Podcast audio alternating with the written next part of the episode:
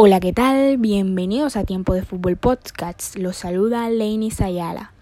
Junior jugará hoy en condición de local frente al Águila Dorada. El partido se disputará a las 8 de la noche en el Estadio Metropolitano de Barranquilla. Las novedades del elenco barranquillero es por Gabriel Fuentes, que estuvo en una fecha de suspensión. En otras noticias, nos confirma el secretario de Deportes de Barranquilla, Gabriel Verdugo, que el partido de vuelta de la fase 3 entre Junior y Bolívar se jugará sin mudanzas en el Estadio Metropolitano este jueves 15 de abril y no en el municipal Romelio Martínez.